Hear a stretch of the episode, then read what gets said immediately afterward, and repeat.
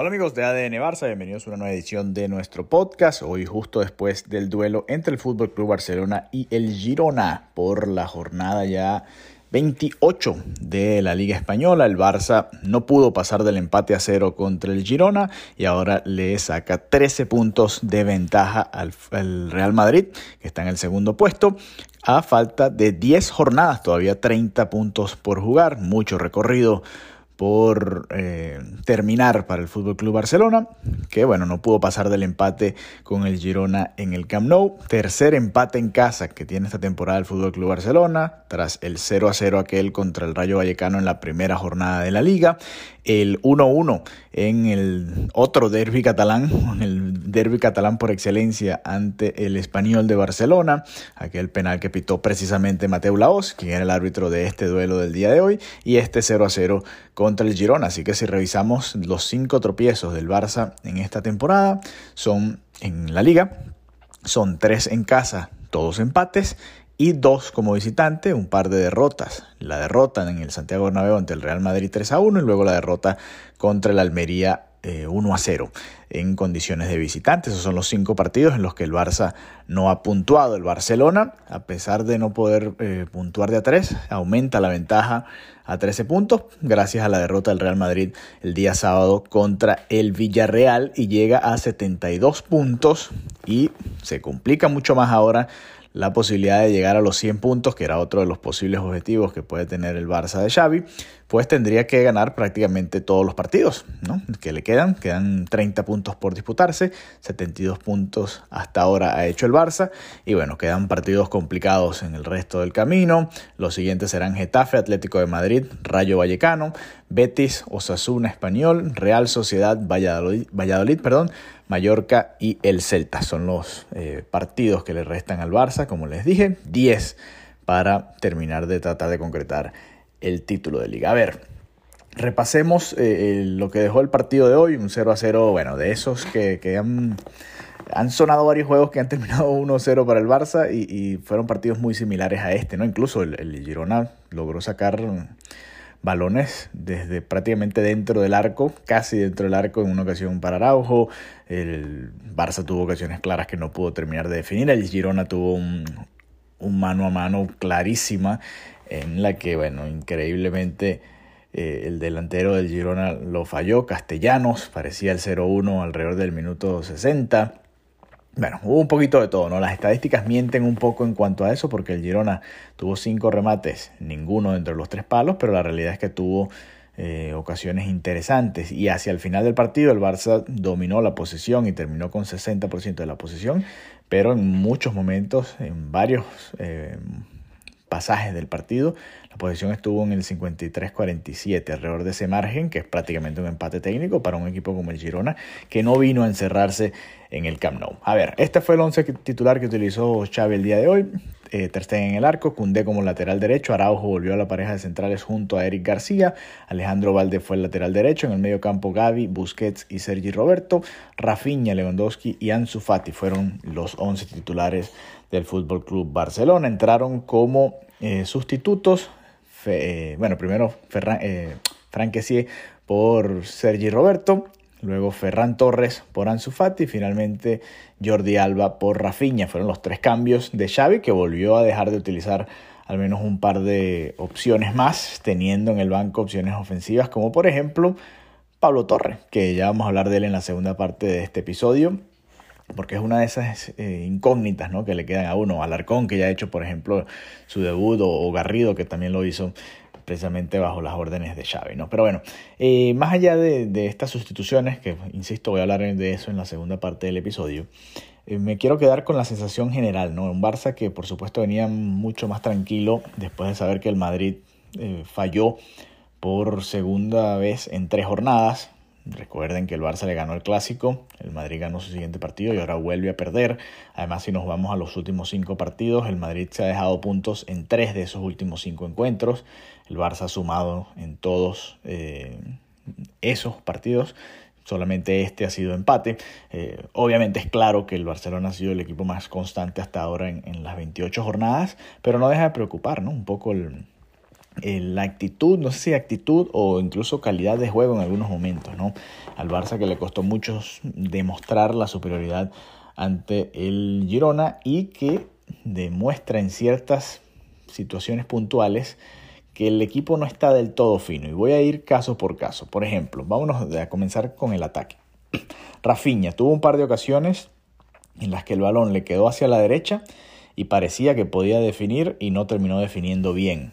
Una de las eh, falencias que le podemos contar a Rafinha en esta temporada es eso, ¿no?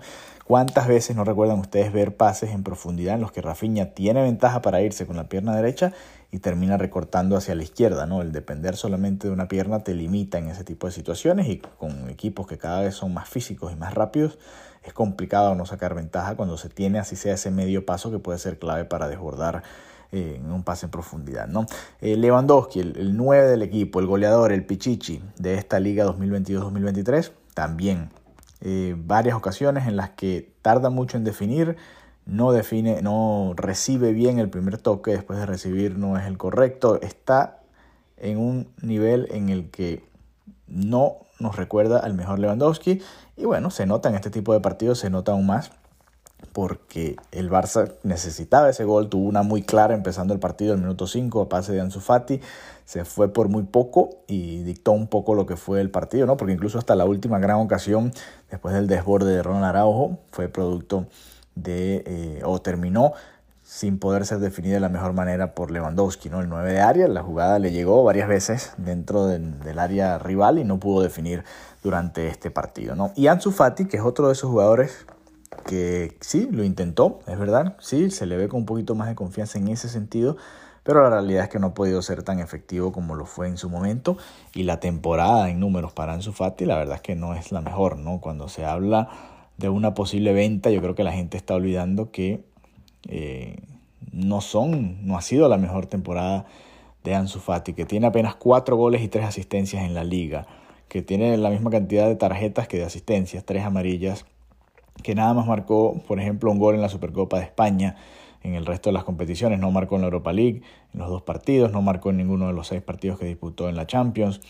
Eh, es complicado, es complicado el momento que está viviendo Ansu Fati y, bueno, no, es fácil, ¿no? No es fácil, así que por ahí señalamos a, los tres de ataque primero porque creo que, que fue clave en que el Barça no pudiese llevarse este triunfo. Quizás el Girona, el Girona, como nos dijo Mariana, debió haber anotado algún gol también, porque tuvo ocasiones, más allá de que las estadísticas frías digan que no disparó entre los tres palos.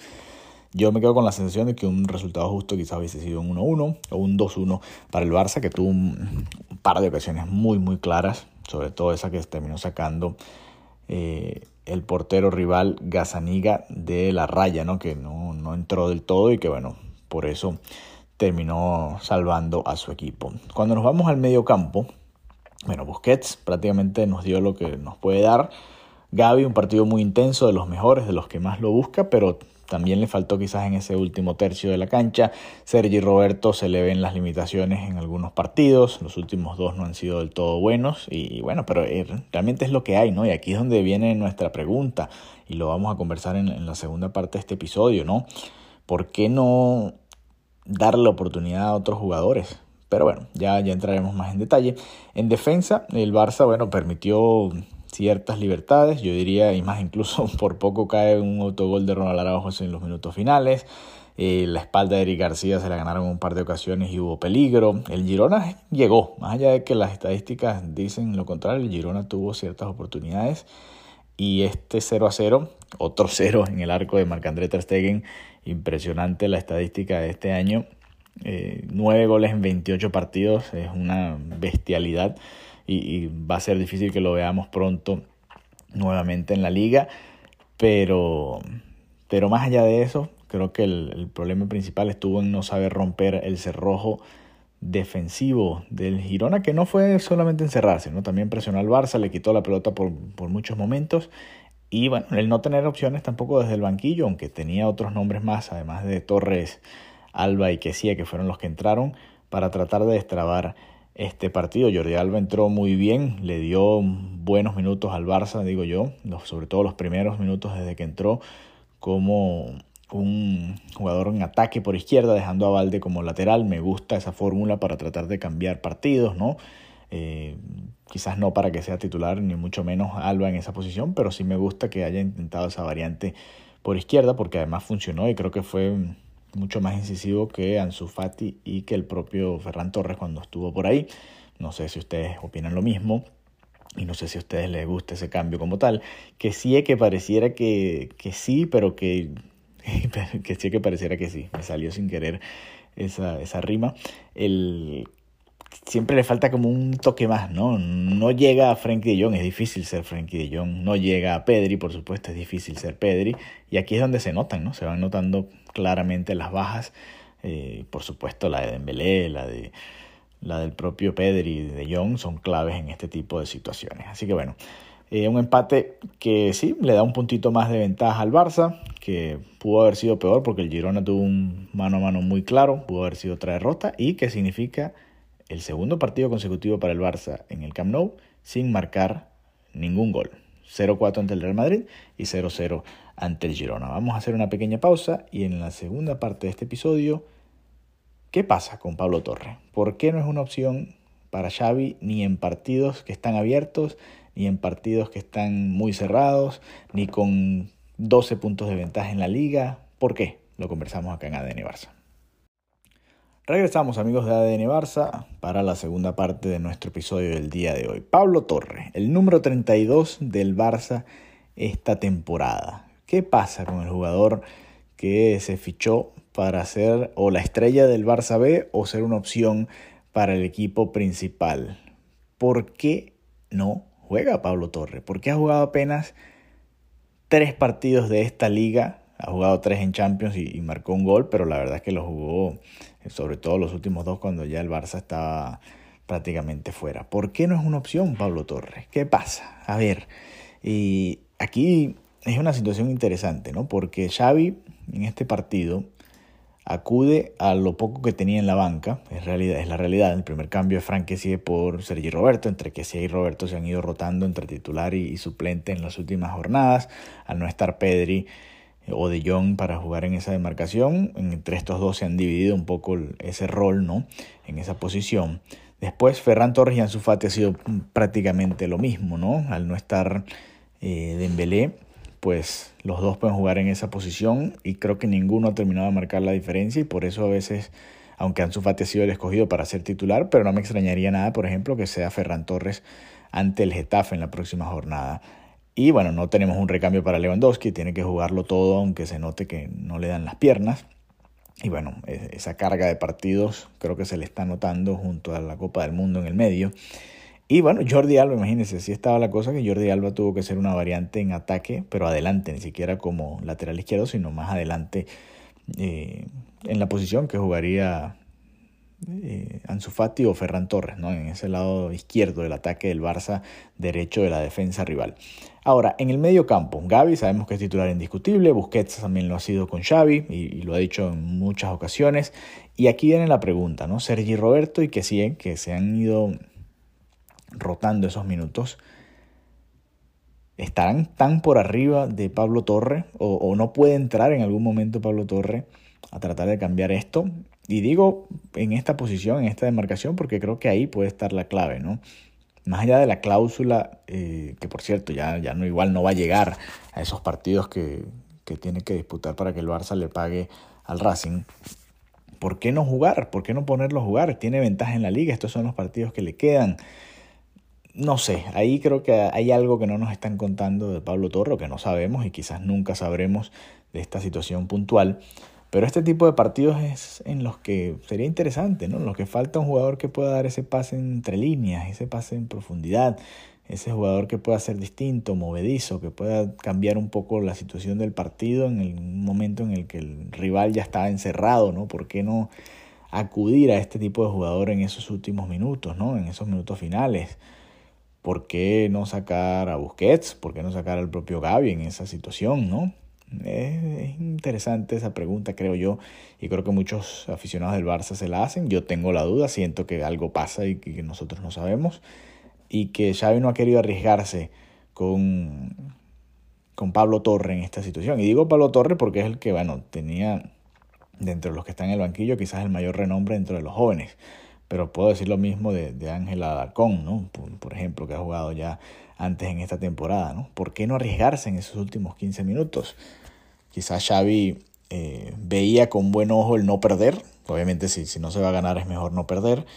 Pero me da la sensación de que el Barça pudo haber hecho algo más, ¿no? Sí, se arriesgó, pero no sacó, por ejemplo, a, a Busquets y adelantó a Eric García y metió a, a Pablo Torre, por ejemplo, para quedar con línea de tres atrás, con Cundé, Araujo y Valdé, y abrir quizás un poco a, a Rafinha y abrir a, Alba junto a, o Alba por, por, la otra banda y tener a Pablo Torre por el medio, por ejemplo, junto a Gaby, junto a los que estaban todavía en el medio, ¿no? Junto a Ferran Torres, junto a Frank sí que había entrado, no sé, creo que ahí son dudas que me quedan en cuanto a las decisiones de Xavi, ya lo he dicho a lo largo de la temporada, creo que una de las eh, cosas a mejorar para el entrenador es la lectura del partido, ¿no? Durante el partido, cómo cambiarle, cómo darle la vuelta a las situaciones que se le van presentando.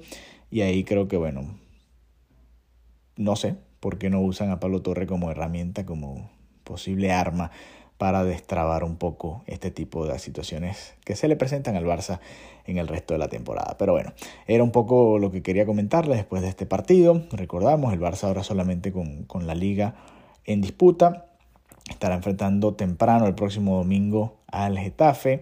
4 y cuarto de la tarde para los que están en España, en el territorio que no es insular.